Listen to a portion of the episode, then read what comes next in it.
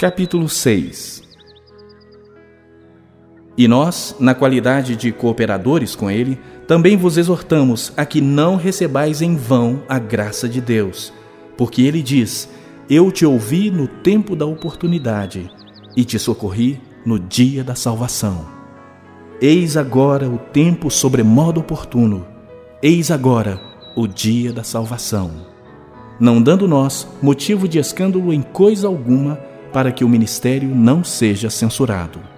Pelo contrário, em tudo recomendando-nos a nós mesmos como ministros de Deus, na muita paciência, nas aflições, nas privações, nas angústias, nos açoites, nas prisões, nos tumultos, nos trabalhos, nas vigílias, nos jejuns, na pureza, no saber, na longanimidade, na bondade, no Espírito Santo, no amor não fingido, na palavra da verdade, no poder de Deus pelas armas da justiça, quer ofensivas, quer defensivas.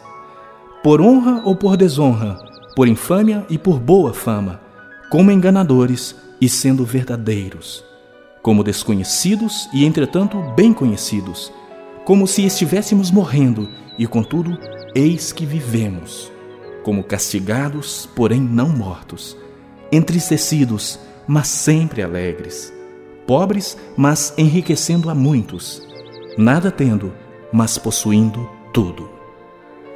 Para vós outros, ó Coríntios, abrem-se os nossos lábios e alarga-se o nosso coração. Não tendes limites em nós, mas estáis limitados em vossos próprios afetos. Ora, como justa retribuição, falo-vos como a filhos, dilatai-vos também vós. Não vos ponhais em julgo desigual com os incrédulos. Porquanto, que sociedade pode haver entre a justiça e a iniquidade? Ou que comunhão da luz com as trevas? Que harmonia entre Cristo e o maligno? Ou que união do crente com o incrédulo? Que ligação há entre o santuário de Deus e os ídolos?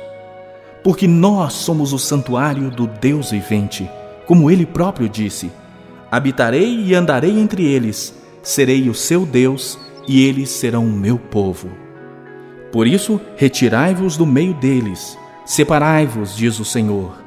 Não toqueis em coisas impuras, e eu vos receberei, serei vosso Pai, e vós sereis para mim filhos e filhas, diz o Senhor Todo-Poderoso.